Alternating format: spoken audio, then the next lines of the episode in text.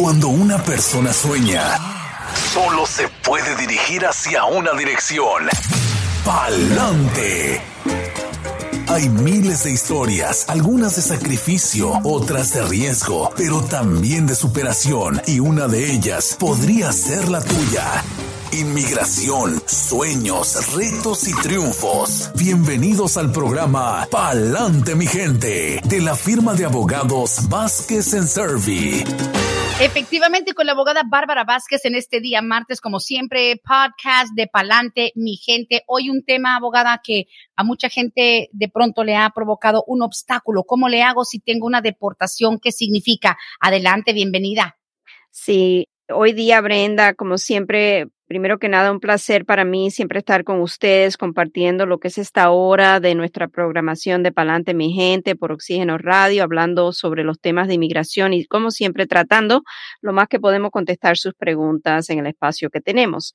Hoy día estaremos hablando de la deportación o remoción expedita. Vamos a estar explicando qué es y a quién podría aplicar. Hubieron unos cambios ayer anunciados referente a este tema por la administración y creo que estamos con la información recién.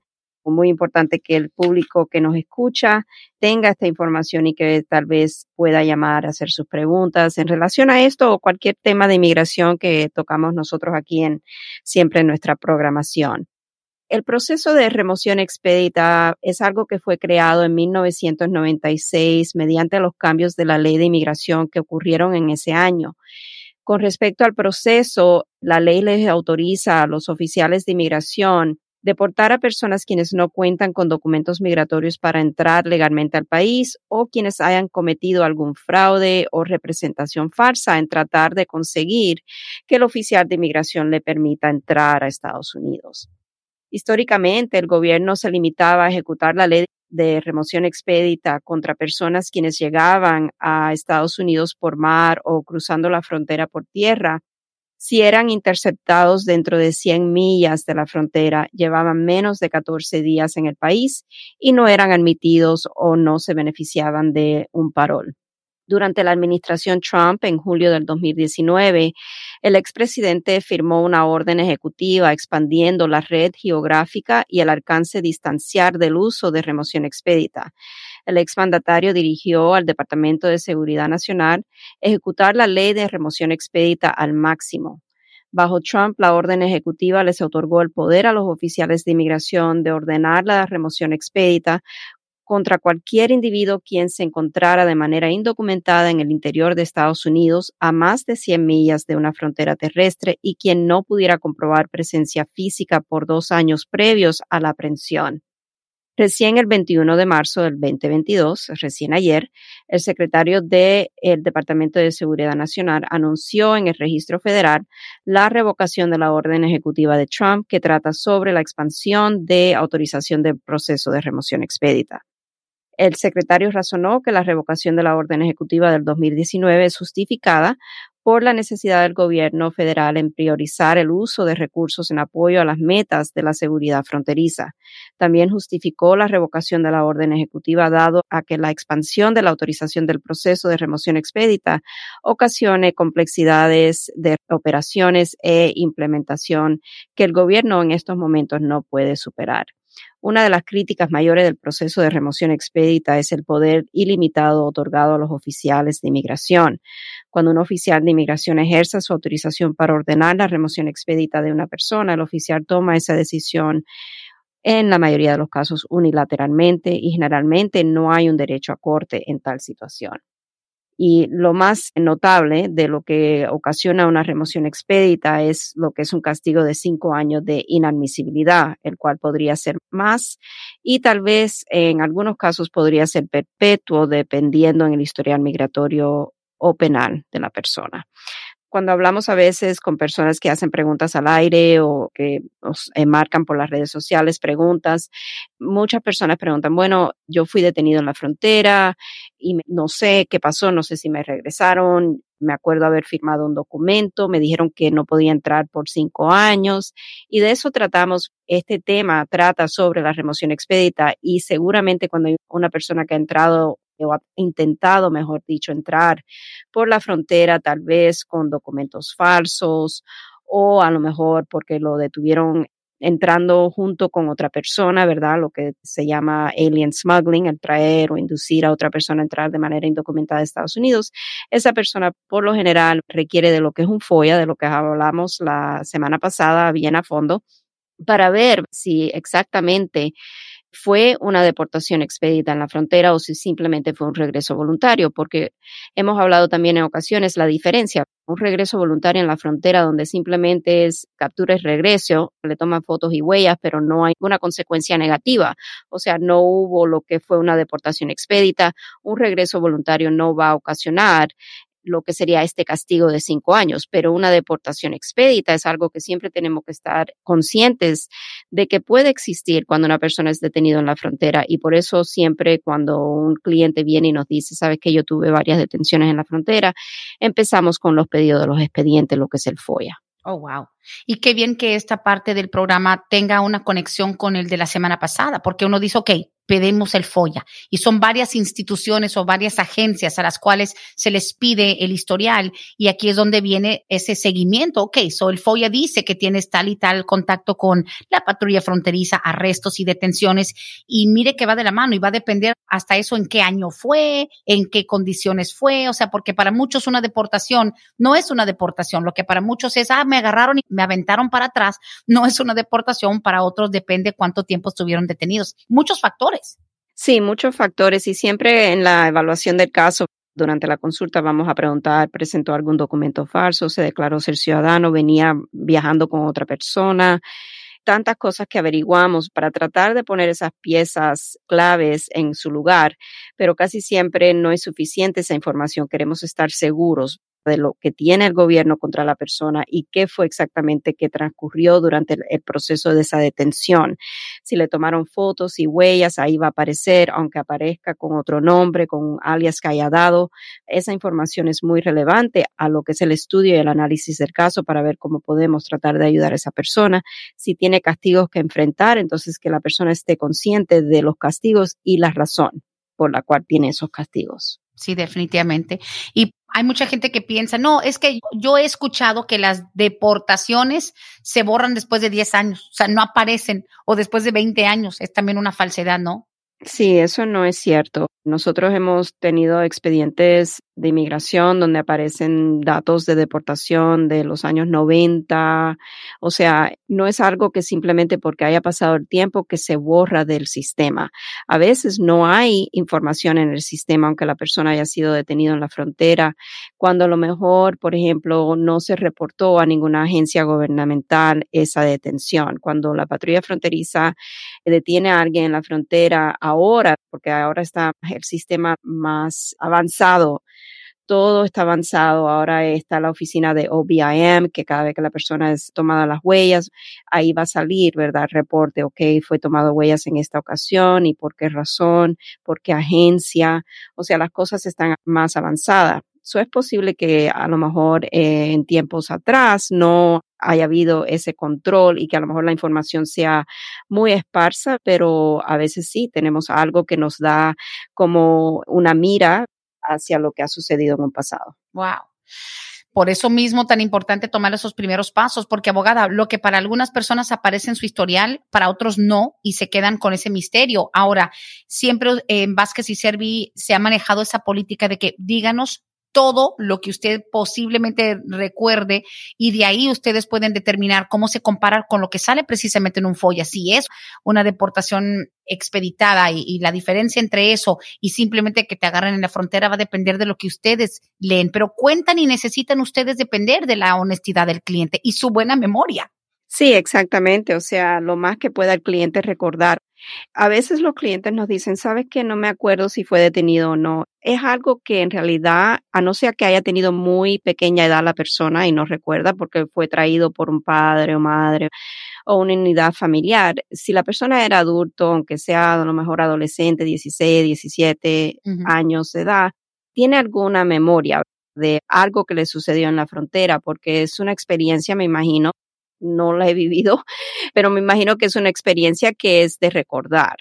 o a lo mejor no recuerda fechas exactas, pero sí sabe que algo sucedió en la frontera, no tiene a lo mejor la información de cómo resolvieron el caso, de cuánto tiempo a lo mejor estuvo detenido, pero para eso entonces estamos nosotros para solicitar los expedientes y ver exactamente qué información podemos retirar. Sí, ah, importantísimo. Ahora, para mucha gente que de pronto carecen de esa información abogada, que no la buscan, que no averiguan más allá de los mismos comentarios de su familia, del vecino, de la compañera de trabajo. Para muchos, el tener una deportación, tan solo la palabra deportación, para muchos les provoca cierto sentimiento y cierto temor. ¿Usted cómo puede contrarrestar? How do you counteract esa sensación de, bueno, estoy perdido, no, no tengo esperanza porque tengo una deportación? Sin saber ni siquiera qué tipo de deportación, hay deportación en ausencia, hay deportación expeditada, o sea, para muchos es importante saber que eso no significa la muerte de tu futuro migratorio, ¿no? Exacto, o sea, no necesariamente. Para eso está el FOIA, para ver exactamente si podemos llevar a cabo un trámite para la persona, si a lo mejor ese trámite tiene que incluir un perdón, si la persona a lo mejor tiene que esperar a cumplir un castigo fuera de Estados Unidos para entonces ser elegible al beneficio. Y muchas personas simplemente porque fueron detenidos en la frontera, a lo mejor piensan que ya eso fue una deportación, pero por eso es muy importante conseguir el expediente, porque no necesariamente quiere decir que fue una deportación. Pudo haber sido un regreso voluntario, un voluntary return, que no equivale a una deportación. Eso es algo que tenemos que explorar. Si la persona ha tenido múltiples intentos de entrada a Estados Unidos con múltiples detenciones, tenemos que averiguar cuándo sucedieron, dónde sucedieron y cuál fue el resultado de esas detenciones, si fueron varios regresos voluntarios o si en algún momento hubo una deportación expedita. La persona a veces, al no conocer los términos jurídicos, aplica el término deportación a lo que fue a lo mejor una simple detención y un regreso voluntario. Ay, ay, ay. Hay muchas cosas. La sola palabra deportación tiene muchas definiciones. Hay que investigarlo bien. Pues obviamente son cosas que se pueden no negociar, sino investigar. Ahora, deportaciones como tal se tienen que trabajar, no se borran. No es como un récord criminal que dicen, ay, bórrame la deportación, bórrame. No se borra, no es una mancha, no es una marca. Exacto, no se borra y no quiere decir que porque tuvo esa detención en la frontera o una deportación previa, que ya el caso 100% ya no se puede llevar a cabo. No podemos llegar a esa conclusión a veces ni simple por una conversación que estamos teniendo con el cliente en la consulta. Tenemos que pedir el expediente para ver a fondo si efectivamente la persona es inelegible al beneficio. A veces sí, durante la conversación con el cliente, si el cliente, por ejemplo, nos dice, sabes que yo estuve aquí en tal fecha, me quedé tanto tiempo, salí y cuando traté de volver a entrar me capturaron o entré nuevamente de manera indocumentada. Entonces, en esa conversación, sí a veces podemos llegar a una conclusión de que no podemos ayudar al cliente en estos momentos porque el cliente a lo mejor ya tiene un castigo permanente de 10 años desatado por el cual tendría que tener ese tiempo fuera de Estados Unidos. Sí, hay mucho que contemplar. Qué tema tan interesante y sobre todo da para muchísimos segmentos más. Por ahora, pues obviamente al aire con la abogada Bárbara Vázquez. Ya tenemos algunas preguntas que están llegando por texto al 770-686-3424. Entran las llamadas telefónicas a las cuales le damos la prioridad siempre. 678-303. 0018 es la línea en las oficinas de Vázquez y Cerve. Así que de acuerdo al número que necesitas, te lo podemos dar. Si es para hacer tu consulta ya directamente con los abogados, 678-303-0018. Al aire 770-686-3424. Tengo una pregunta, Silvia dice, yo fui pedida por mi hermana ciudadana en el año 2007 pero yo entré ilegal en el 2010, nunca me han agarrado. ¿Será que yo tengo algo en mi historial que me va impedir mi arreglo es que nunca he sido detenida ni por la policía ni nada. O sea, Silvia la pidió su hermana en 2007, pero no se pudo esperar en México, vino ilegal en el 2010 y aquí lleva desde ese tiempo. ¿Cómo le va a afectar el proceso que hizo su hermana ciudadana? Bueno, cuando ella acumuló más de un año en estatus indocumentado, ella básicamente no es elegible para poder aplicar aquí al ajuste de estatus. Es una categoría preferencial cuarta. No hay una entrada legal al país, fue una entrada indocumentada. Para que ella pueda legalizar su estatus, la ley va a requerir que ella haga un proceso consular con un perdón de la presencia indocumentada en Estados Unidos y ese perdón tiene que ser en base a los perjuicios extremos que mamá o papá residente o ciudadano o un cónyuge residente o ciudadano sufriría si a ella no le otorgan el perdón. Por medio de la hermana no va a poder calificar para un perdón de presencia indocumentada en Estados Unidos. Lo que tenemos que averiguar en este caso es si la señora Silvia alguna vez fue solicitada por alguna persona antes, a lo mejor antes de que caducara la ley 245i, si alguien en algún momento hizo una petición familiar por ella, y lo que pasa en esos casos es que dependiendo de cuándo fue esa solicitud de 245 y hecha, hay a veces un requisito de documentar con evidencias presencia física y continua en Estados Unidos desde el 21 de diciembre del 2000. Oh, no. Yo sé de muchos casos así, digo, yo sé que la espera, sobre todo para mexicanos con hermanos ciudadanos, puede ser de 20, 22, 23 años, pero a veces siento, digo, por el poco conocimiento, digo, híjole, ¿será que ya cerraron la puerta de ese proceso o le acaban de agregar otras capas más del proceso administrativo de luego comprobar y todo eso y pedir el perdón? O sea, es, es difícil ver que una persona, y lo entendemos por la necesidad, haya tal vez dañado un proceso. Sí, exactamente. Yo sé que las esperas son muy largas en la cuarta categoría familiar. En este caso, eh, ya no dice de qué país es. Son mexicanas, ajá. Ok, de México, sí. En la categoría cuarta van en estos momentos todavía por enero del 2000. O a ella le falta todavía siete años o más, posiblemente más que siete años, para poder arreglar su situación o tener esa posibilidad, vamos a decir, ¿verdad?, de arreglar la situación de su estatus migratorio.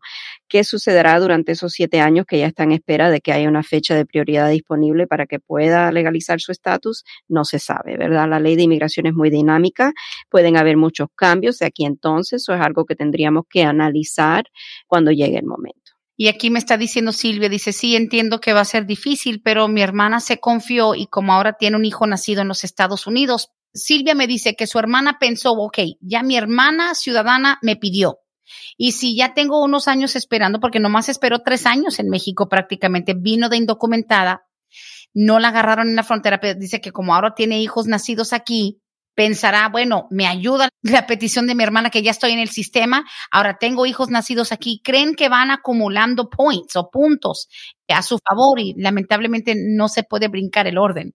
No, no es así. El tener hijos en Estados Unidos, en realidad, en esta situación, vamos a decir que ella no tenga otro familiar calificativo, eh, mamá papá o cónyuge residente o ciudadano, bajo la ley que existe en estos momentos. No puedo decir que va a pasar de aquí a siete años o más con la ley de inmigración, pero bajo la ley que existe en estos momentos, le tendría que yo decir a la señora Silvia que no, que no se podría hacer un trámite para la legalización a la residencia permanente si fuera hoy, porque si ella no cuenta con ese familiar calificativo, aunque tenga hijos ciudadanos estadounidenses, no podríamos hacer el trámite. Ya, sí, cierto. Bueno, Seguimos con las preguntas.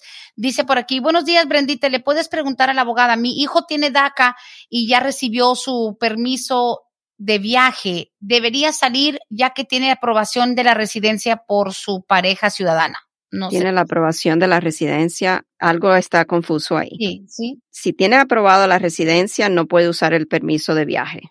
Y la pregunta la estoy entendiendo de esa manera, porque dice que tiene la aprobación de la residencia por medio de su pareja. Necesitamos más información. Yo creo que a lo mejor la señora está confusa en lo que es la I-130, que a lo mejor tiene aprobado Ah, el hijo, mm. que no es la solicitud para la residencia, sino simplemente es el primer paso de la petición familiar.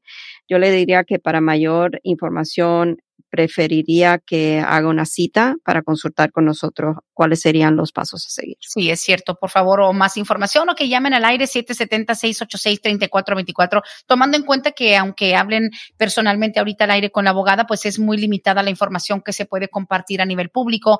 Dice por aquí Beatriz, buenos días, tengo a mi hija que está en el Army, pero los abogados que están llevando mi caso dicen que no puedo hacer nada porque tengo un castigo de 10 años. ¿Eso también se puede quitar? Le preguntas a la abogada. Gracias. Ok, el castigo de 10 años, si es un castigo, por ejemplo, que no es perdonable, porque no tiene ese familiar calificativo, entonces el parole in place si se lo otorgan, es probable que no se lo vuelvan a renovar, porque para renovar el parole in place usualmente tenemos que comprobar que la persona a lo mejor todavía no puede ajustar su estatus porque a lo mejor ese hijo todavía no ha cumplido los 21 años de edad, por ejemplo, pero no puede ser por un impedimento legal como un castigo, por ejemplo, que no se pueda sobrepasar. Algo que tendríamos que averiguar un poquito más a fondo con la señora Beatriz, tiene familiares calificativos para pedir el perdón, qué castigo de 10 años estamos hablando, si es un castigo permanente por el cual entonces no se podría pedir el perdón de esa presencia indocumentada hasta que ella cumpla, o sea, ella tendría que cumplir más bien esos 10 años fuera de Estados Unidos. Yo, obviamente, por mi, mi conocimiento limitado, digo, si ella tiene una hija que está en el Army, o sea, tiene su hija en el ejército, y dice que sus abogados le dijeron, que no son ustedes, obviamente, que tiene un castigo de 10 años. ¿Cómo se disparó ese castigo, abogada? Right. Sí, I don't get that. Ese castigo se disparó si ella, y es lo que me estoy imaginando, o sea, no puedo definir exactamente el análisis que hizo ese abogado, pero si ella, por ejemplo, desató el castigo, para desatar el castigo de 10 años, no el permanente, sino vamos a hablar solamente el que es perdonable, la persona tuvo que haber salido de Estados Unidos para desatar ese castigo y ya no entrar nuevamente. Si ella entró nuevamente, vamos a decir, desató el castigo de 10 años y entró nuevamente de manera indocumentada, hay un castigo de 10 años permanente y seguramente a eso se basa el abogado. Estoy casi 95% segura de que estamos hablando de un castigo permanente y no de un castigo de 10 años perdonable. Ok, ok. Ah, bueno. Mi gente, por eso también las llamadas telefónicas nos pueden ayudar un poquito más a que la abogada entienda, te puede hacer una preguntita o dos y por lo menos unos dos minutitos la abogada puede tener un poquito mejor entendimiento. Dice aquí, pregunta, yo entré en el 98 y fui deportada. Vea, ahí estamos hablando de que alguien dice, fui deportada. Ok. Volví a entrar al otro día.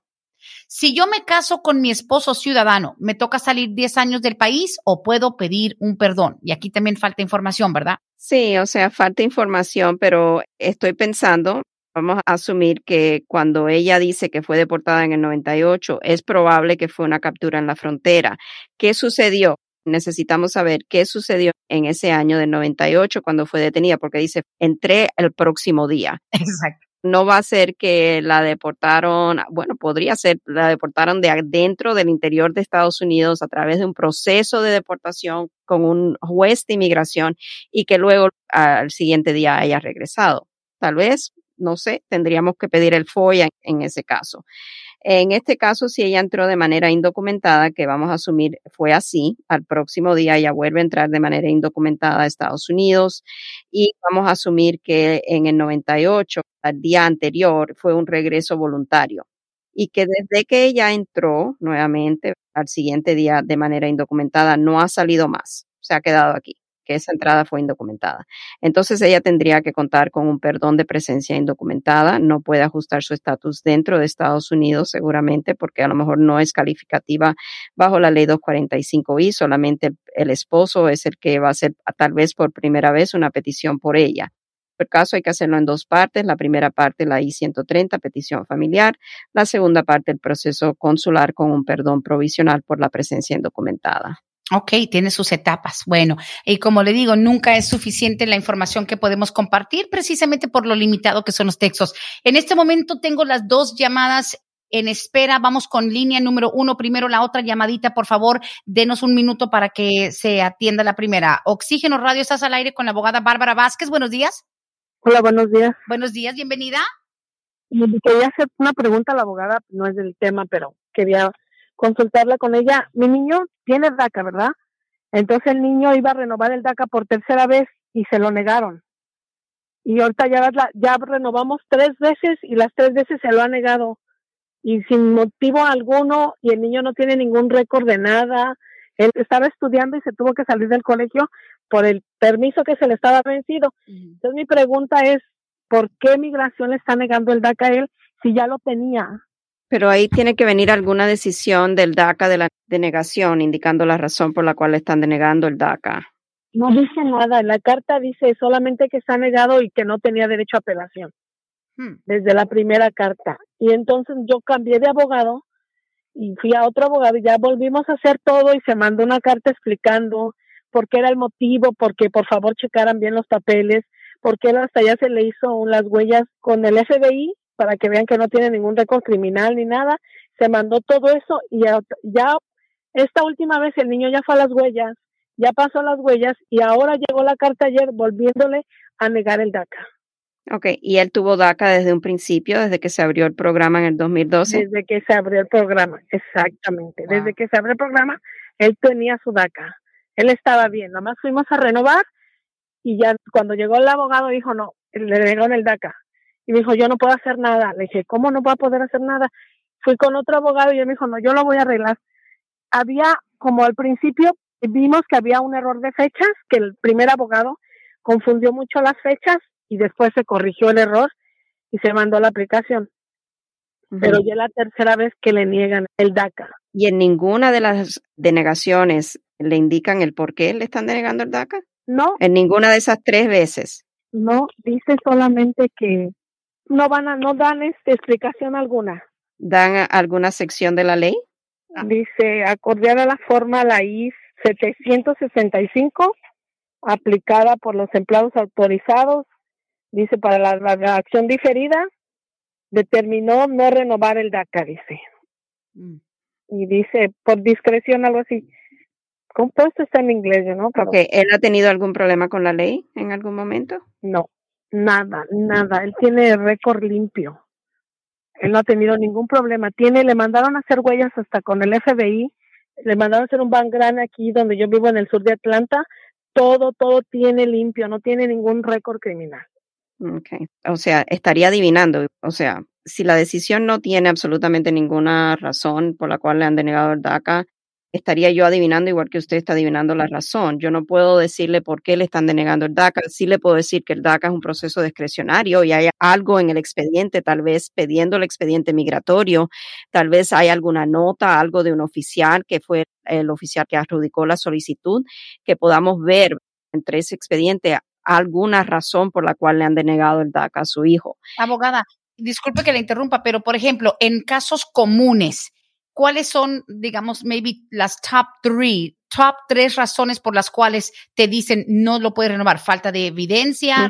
Falta de evidencia, right. Es uno. A lo mejor el abogado inicial que hizo el proceso le llegó algún pedido para más evidencia de a lo mejor presencia física o de la fecha de entrada a Estados Unidos, la edad, algo que le haya llegado, a lo mejor no se respondió a tiempo y desde ese entonces le han denegado el DACA, posiblemente eso puede ser, puede ser porque a lo mejor aparece algo en el sistema de inmigración que causa sospechas de que la persona a lo mejor pueda estar involucrada en cosas inapropiadas. No estoy diciendo que este es el caso, estamos hablando en términos generales, pero yo le diría que a lo mejor pedir el expediente del hijo para ver si hay algo ahí que se pueda deducir la razón por la cual han denegado. El pero el expediente, digamos, del DACA. Sí, USCIS. Amiga, ¿él tuvo el DACA por cuánto tiempo? Y él tiene el DACA desde hace tres años íbamos a renovar después de tres años que lo tenía.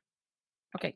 Vamos por la cuarta vez para el DACA. Oh, Desde que salió el DACA, él tiene el DACA. Ok. Él ya lo tenía, él tenía todo. O sea, lo renovó dos veces y a la tercera fue que ya le dijeron que no. Íbamos a renovar para la cuarta, ya lo oh. tenía tres veces, íbamos oh, para la cuarta vez. Oh, wow. Y le dijeron que no. Y ese problema lo tenemos desde el año pasado y ya mandamos tres veces otra vez la aplicación y esa es la tercera vez que nos lo niegan. Wow. Ya.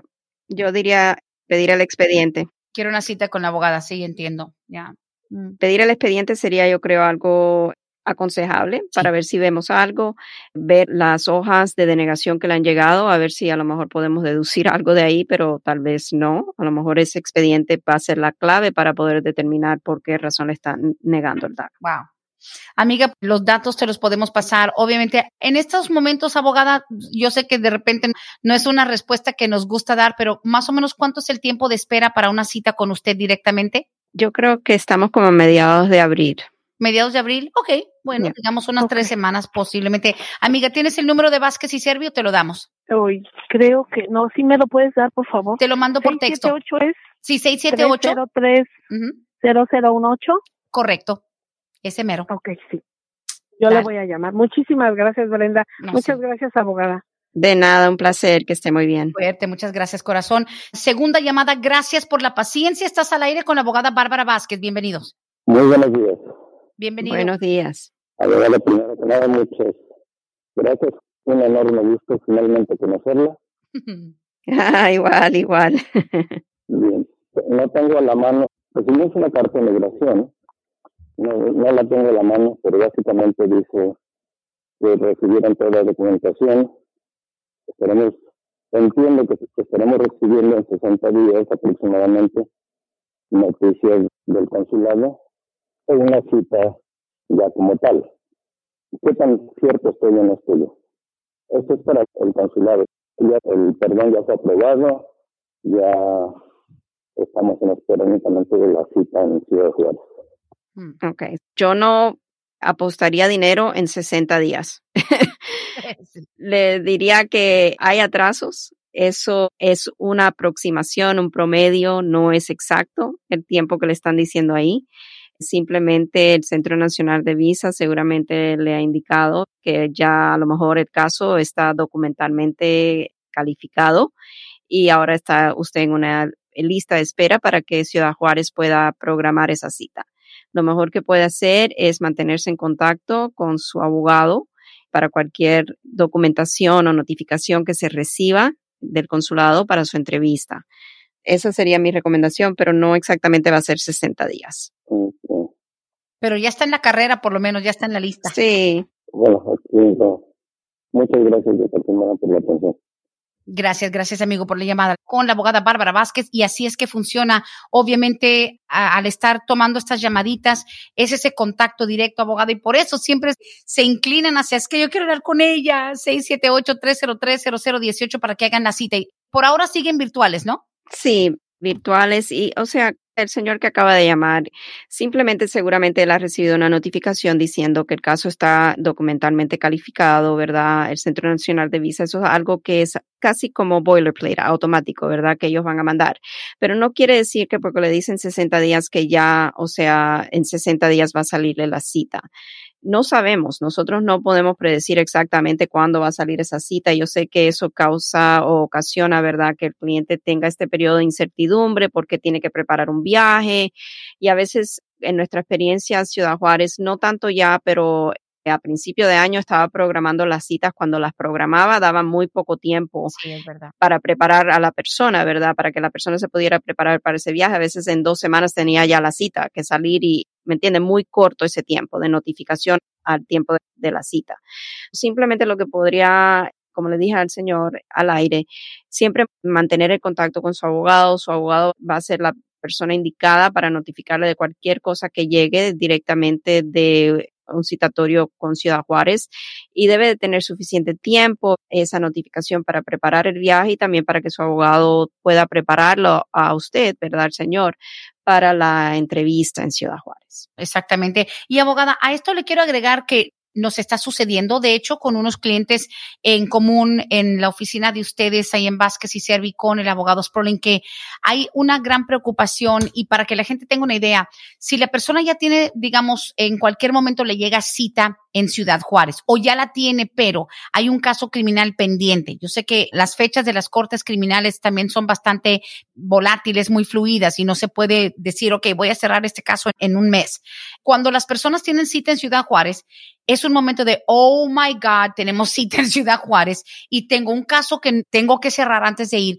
Cuando la gente hace un reschedule o cancela o piden una nueva fecha, les dan una nueva fecha enseguida porque la gente tiene mucho miedo, abogada, cambiar las fechas en Ciudad Juárez porque tantos años esperar para que te den la cita y tú tener que reagendarla. ¿Cómo funciona eso de reagendar en Ciudad Juárez? Porque la gente odia tener que estar haciendo esos cambios porque les da miedo de que vuelvan a pasar otros año, dos años para que le vuelvan a dar nueva cita. Ya, y desafortunadamente no es automático, oh porque Cuando cancelamos o pedimos, o sea, reprogramar la cita, eso es cuestión de la agenda del consulado, cuando tengan cupo y cuando quieran ellos volver a programar esa cita. No hay manera de yo poder decirle, va a ser en dos semanas, va a ser en dos meses, no tenemos esa información, no es accesible para nosotros esa información. Oh, wow cuando una persona tiene que reagendar y ustedes le dicen como abogados, ok, tú no puedes ir a la cita el día 7 de abril y se hace que una notificación de que necesitamos cancelar y tú tienes que esperar a que Juárez te vuelva a agendar o tú no puedes decirle, we can go in May, podemos ir en mayo. No. Ah, qué lindo, ¿no? Como con la estilista, no me puedo ir a peinar o hacer los highlights hoy, pero puedo ir en dos semanas. They don't care. No, eso no funciona. Si quisiéramos, right, que fuera como Calendly, que uno puede entrar al sistema y, y, programar la cita a la fecha que uno quiera, pero eso no es así. Ay, ay, ay, ok, ok. Bueno, tiene sentido. Tengo textos también. Aquí dice, a ver, buenos días. Yo crucé en el año 1995 por la frontera, por la línea, y yo dije que era ciudadana americana. Solo repetí lo que la coyota me estaba diciendo. Me dijo que dijera que era ciudadana. Me agarró el oficial porque habló más en inglés. Como yo no supe qué contestar, pues ahí está. Dice, eso me afectará, aunque en mi folla no aparece nada. Esta es una persona que tiene un proceso, creo que por uno de sus hijos, pero en el 95 cruzando por la línea por instrucciones del traficante de indocumentados, dijo que era ciudadana y no aparece en el FOIA. Okay. Primeramente, ¿qué FOIA? Como habíamos hablado la semana pasada, ¿qué FOIA tiene la señora? Tiene todos los FOIAs, pidió todos los FOIAs de todas las posibles agencias gubernamentales que a lo mejor tengan esta información o simplemente pidió un FOIA de USCIS que tal vez ni viene al tema porque no es un trámite con USCIS, ¿verdad? Cuando una persona es detenida en la frontera, eso es patrulla fronteriza o BIM, es FBI para ver qué aparece necesitamos primeramente saber qué FOIA fue el que ella pidió y cuál es el que tiene. Segundo, un reclamo falso de ciudadanía antes del 30 de septiembre de 1996 no ocasiona un castigo perpetuo, pero sí es considerado una representación falsa porque era para propósito de inmigración. Por ejemplo, aquí ella trató de entrar a Estados Unidos, que es un beneficio migratorio, bajo pretensas falsas. Eso dado a que fue antes de que cambiara la ley, que cambió el 30 de abril de 1996 con respecto a este tema de declaraciones de ciudadanía falsa. Entonces ella tiene un problema de representación falsa por el cual ella debe de solicitar un perdón si es que es elegible el perdón para que en un futuro cuando ella vaya a hacer su trámite de naturalización tal vez no se le presente un problema porque a lo mejor no divulgó la información correcta y verdadera en la solicitud para el ajuste o para el proceso consular. Oh my, bueno.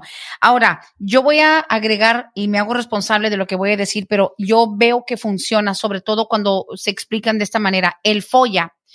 La semana pasada fue un programa que nos dejó a todos con los ojos más abiertos, a algunos con la boca abierta, porque like, oh wow, pensábamos que el FOIA era global. Pide el FOIA y te dice todo, hasta quién fue el padre que te bautizó cuando estabas allá en el pueblo. no, no es global literal, no es global. Y me quedé, ok, para que la gente entienda, decir, pues a mí me pidieron el folla.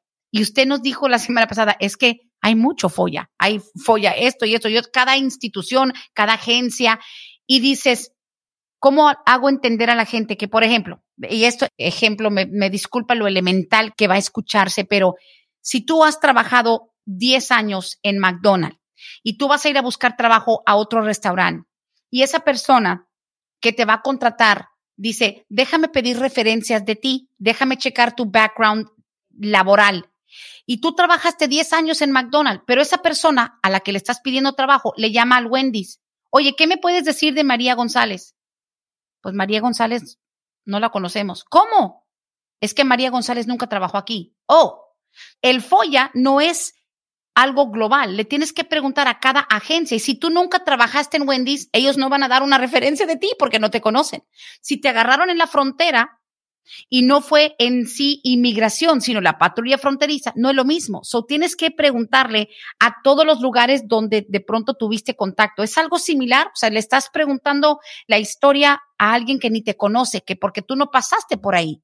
Exacto, es algo similar y las personas a veces dicen, bueno, pero yo no tuve ningún contacto con la FBI. Ajá. Pero si le tomaron huellas en la frontera, puede ser que eso fue reportado a la FBI y entonces por esa razón pedimos el reporte a la FBI. Tal vez fue reportado a la oficina OBIM de Office of Biometrics o sea, los datos biométricos, que ahora es como una oficina que colecta esa información.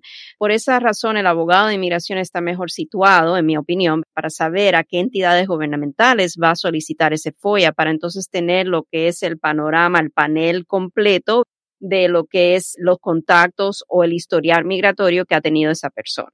So, por eso cuando esta señora pregunta, ¿verdad? Bueno, yo fui detenía en la frontera en el 95, dije que era ciudadana estadounidense, hice tengo mi FOIA y no aparece nada. Ahí mi alerta automática, ¿verdad? Por la experiencia que tengo es preguntar qué FOIA es el que mandaron a pedir. Bueno, pues toca eh, estar completamente seguros de que se han volteado todas las piedritas porque pueden haber muchas piedras y debajo de cada una o hay o no hay nada para ti y no puedes asumir que porque te hicieron un folla ya vieron todo tu historial. Seguimos con las preguntas por texto. Gracias por la paciencia y las llamadas ya saben que tienen eh, prioridad. Dice por aquí Jasmine, yo fui aceptada en el 2018 por una petición de mi esposo ciudadano. El año pasado Sí, en el 2018 fue aceptada por la I-130 por su esposo ciudadano. El año pasado fui a las huellas, no he recibido nada, quiero verificar mi caso y solo dice aceptada. ¿Podría yo hablar con un agente de migración para saber un poco más? Gracias. Sí, o sea, se podría pedir me imagino que el trámite que está siguiendo la señora Yasmín es un ajuste de estatus, porque posiblemente, no estoy segura, no sé cómo entró a Estados Unidos, pero si entró de manera documentada, es casada con una persona ciudadana estadounidense, a lo mejor el proceso que ella está llevando a cabo es un proceso de ajuste de estatus y por eso le han mandado a tomar las huellas. La otra posibilidad es que no haya entrado documentada y que las huellas se la han mandado a pedir porque a lo mejor hay un proceso de un perdón que se está pidiendo de una presencia indocumentada que va a cuando haga su proceso consular. Necesitamos un poquito más información, pero sí ella puede averiguar, a lo mejor haciendo un status inquiry. Si el caso está fuera de procesamiento, se puede pedir un status inquiry inmigración para que le den un poquito más de información. Pero casi siempre eso resulta en un comunicado de inmigración que el caso está en revisión y que tenga paciencia porque están atrasados los casos, etcétera. So, un poquito más de información nos ayudaría para poder ver a lo mejor cómo podemos ayudar. Sí, claro. Ahora, esta es una pregunta general que, pues sí, como que ya toca. Esta preguntita dice, Brenda, ¿le puedes preguntar si en algún momento van a empezar a hacer otra vez citas los sábados? ya los extrañan, abogada. sí, vamos a empezar. No sé si virtualmente primero, si vamos a estar haciendo las citas programadas, o sea, con citas, porque cuando pensamos en citas los sábados, estamos hablando generalmente de nuestros sábados sin citas, donde sin cita las personas llegaban hasta una cierta hora y ya entonces se atendían en orden de llegada. Es verdad. Sí, estamos en eso. Estamos expandiendo un poquito también la oficina, o sea, lo que es el espacio que tenemos en eso estamos, estamos bajo construcción en estos momentos. No es exactamente el momento dado para citas en persona, pero sí virtualmente lo estamos considerando para los sábados. Bueno, abogada, van a tener que decirle a los del tercer y cuarto piso, bye bye, este edificio entero va a ser para Vázquez y Servi en algún momento van a tener que buscar otro lugar. Sería ideal. Imagínense ese edificio entero para ustedes. Lo van a necesitar. Ay, no, sí. Dice aquí, abogada, el castigo de 10 años también se activa si te mandan salir a esperar tu visa U a tu país. Ok, ¿por qué la van a mandar a salir para la visa U a su país? Esa es la primera pregunta que yo tendría, porque la visa o el estatus U es algo que se podría conseguir estando la persona dentro de Estados Unidos. Se pediría un perdón por cualquier base de inadmisibilidad que tenga la persona. Yo necesito más información porque no es algo común. Ahora, si la persona está eligiendo salir del país, porque quiere salir del país, porque a lo mejor quiere estar con su familia en su país o hay una persona de la familia enferma y está bajo un trámite de estatus U o ya tiene su estatus U, entonces la persona tendría que hacer un diferente trámite para que le den un visado de estatus U para que pueda volver a Estados Unidos con el visado de estatus U. Pero para eso necesitamos más información y tal vez mi recomendación sería, si tiene abogado en su caso, que hable directamente con su abogado definitivamente. Dice, no hay ninguna noticia sobre los que estaban esperando DACA por primera vez. Gracias, dice Esperanza. no tenemos la esperanza, señora Esperanza, de que sí, es verdad, haya noticias buenas que lleguen, pero todavía no hay noticias. Ok, listo. Siguiente pregunta llega por Facebook. Dice, ¿puedes preguntar cuánto se tarda un ajuste de estatus con visa U ya con tres años de un permiso de trabajo y cuánto cuesta? Ok, eso información general se puede conseguir a través de Google, se puede los tiempos de procesamiento, por ejemplo, si entramos aquí a la 485, que es la solicitud que se hace, suponiéndonos que la persona está aquí en Georgia, se entrega en Atlanta y más o menos 13 meses y medio a 35 meses es lo que están proyectando para un proceso de ajuste de estatus. El costo no lo tengo memorizado, tendría que ver las solicitudes para poder darle esa información. Cierto. Aquí dice, por favor, no digas mi nombre. Mi esposa me ha dicho que va a mandar una carta a inmigración para cancelar nuestro proceso. Estamos en lo del 601. ¿Será que ella tiene el poder para hacer esto? Hemos tenido problemas matrimoniales y quiero saber si ella lo cancela. ¿Puedo hacer algo yo aparte por mi cuenta? Gracias. Ok, la persona está seguramente en trámite de la 601A porque si estamos hablando aquí de inmigración, la 601A es el perdón por presencia indocumentada que se, está pidiendo de manera provisional antes de que la persona tenga que salir del país. Sabemos que ese perdón, el beneficiario aquí, el señor, tiene que contar con la esposa porque los perjuicios extremos que hay que demostrar son hacia la esposa, a no sea que él tenga otro familiar calificativo. A veces tenemos casos donde el perdón se está pidiendo en base a que la persona, el beneficiario, tiene no solamente a su cónyuge, ciudadano residente, pero también tiene mamá o papá residente o ciudadano y podemos a lo mejor demostrar el perjuicio extremo al padre o la madre. Sí, ella puede retirar el proceso de I-601A porque en realidad seguramente el perjuicio extremo es a ella y no a ninguna otra persona. Y si llega a suceder eso, entonces si el gobierno no aprueba el perdón por la acción que toma la esposa, entonces él está en una situación muy difícil porque tendría que entonces empezar un proceso nuevo. Ya no sería a lo mejor a través de la esposa porque ella estaría seguramente renuente a continuar con el proceso consular para él. Todo de la petición familiar, etcétera, se tendría que a lo mejor considerar otra base. Ok, pues listo, eso también va a depender de los factores individuales. A ver, aquí, ay, dándole seguimiento a estos últimos textos que tenemos, dice Brendita, se puede hacerlo de la visa U aunque haya sido un disparo perdido y no se sabe quién fue el responsable. Esto pasó hace tres años que a mi sobrino le dispararon. Él tenía apenas tres años de haber llegado de México. Él está bien, pero nunca se supo cómo fue. Ah, bala perdida. Straight bullet. Visa right. Right. Es posible, o sea, hemos tenido, por ejemplo, casos donde han habido drive-by shootings mm. y las personas han estado dentro de su hogar. A lo mejor la bala no impactó a nadie, pero sí fue algo que es considerado un crimen de violencia. Y esto va a depender de los factores del caso, el reporte de la policía y también yo no puedo decir en realidad nunca que no es posible en un caso con estos datos. Es posible pedir una certificación. La persona o el cliente tiene que tomar en cuenta que es un pedido que se hace a la orden pública. De ninguna manera un abogado puede garantizarle que la orden pública va a firmar esa certificación.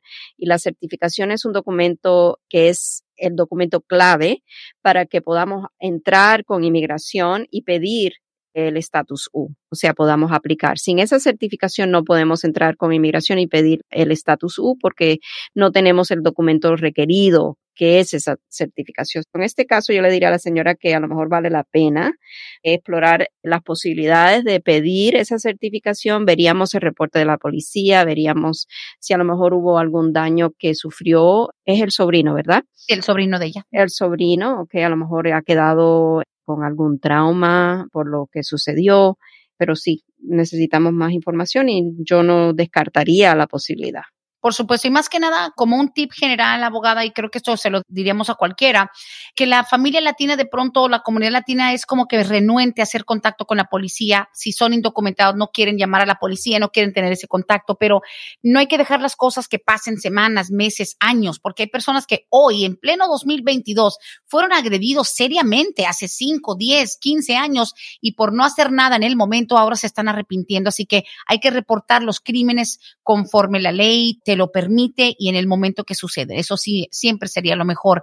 Últimas preguntitas. Dice, soy casado con una ciudadana. Tengo dos entradas pero en ninguna de las dos tuve detención ni roce con inmigración. Quiero saber si hay algo que pueda hacer con mi caso. Le pregunté a este caballero si tiene hijos nacidos aquí. Encima de todo, tiene hijos nacidos aquí. Dijo que tiene tres. Tiene dos entradas. Lo que necesitamos saber es si el castigo permanente aplica en el caso de él. Por ejemplo, si en la primera entrada él estuvo más de un año en estatus indocumentado después del primero de abril del 97, estuvo más de un año en estatus indocumentado, salió y volvió a entrar de manera indocumentada, entonces tiene un castigo permanente de 10 años. Nosotros no tomaríamos el caso porque sabemos que tiene este castigo de por medio. Si durante la primera entrada estuvo menos de un año de presencia indocumentada en Estados Unidos y salió y volvió a entrar de manera indocumentada, entonces no tenemos el problema del castigo permanente porque no cumplió ese año de presencia indocumentada y lo que ha desatado es un castigo de 10 años, ah, que es perdonable. Y aparte hay que recordar algo, cuando una persona entra indocumentada a los Estados Unidos por la línea con coyote invisible, nadie los tocó, pero mucha gente sale en avión porque es más rápido. Se les olvida que al salir hay un registro de que viajó X persona, fecha de nacimiento, salen en un manifiesto de vuelo también. O sea, es prueba de que, ok, si saliste y de repente ya no se vio tu entrada, pero sigues aquí, es porque ellos deducen. Se puede deducir, ¿no? Sí, o sea, y pueden pedir hasta el gobierno tiene acceso a los récords de las salidas por avión ah, de las personas. Si el, gobierno quiere, puede indagar más a fondo referente a eso. Por eso hay que tener mucho, mucho cuidado. También cuando la persona, por ejemplo, en este caso, tiene hijos nacidos acá. O sea, las fechas de nacimiento de sus hijos, aunque no haya sido él el que tuvo los hijos, fue la esposa. De todas maneras, lo que sucede es que si él tiene alguna inclinación a mentir, algo que no vamos a ayudarle a hacer, no lo vamos a hacer, pero vamos a decir que el cliente quiera decir, bueno, me voy a atrever y voy a mentir en mi solicitud, va a tener que encubrir una mentira con otra mentira, con otra mentira, y es como una telaraña que va creando la persona misma, que en cualquier momento pueden el gobierno en cualquier pregunta que le hagan a la persona, si no responde bien a esa pregunta, entonces ahí cae. Le desbarata la telaraña, es verdad. Exacto. Hay que tener mucho cuidado, como dicen, para mentir y comer pescado hay que tener mucho cuidado porque, claro, se le va una espina, imagínense nada más. Amigos y amigas, intenso programa como la semana pasada y como todos prácticamente, aquí le damos el cierre hasta el día de hoy, con la esperanza de que dentro de ocho días, siempre y cuando no se atraviese algún imprevisto, estaremos de nuevo al aire, la abogada Bárbara Vázquez, de nuevo el número en las oficinas 678 303-0018. Abogada Bárbara, como siempre, excelente la información y pues nada, estaremos esperando eh, la próxima edición de Palante, mi gente. Muchísimas gracias, Brenda. Como siempre, un placer estar aquí con ustedes y los espero para el próximo martes. Hasta aquí hemos llegado hoy, pero siempre vamos pa'lante, mi gente, con Vázquez en Servi. Hasta la próxima.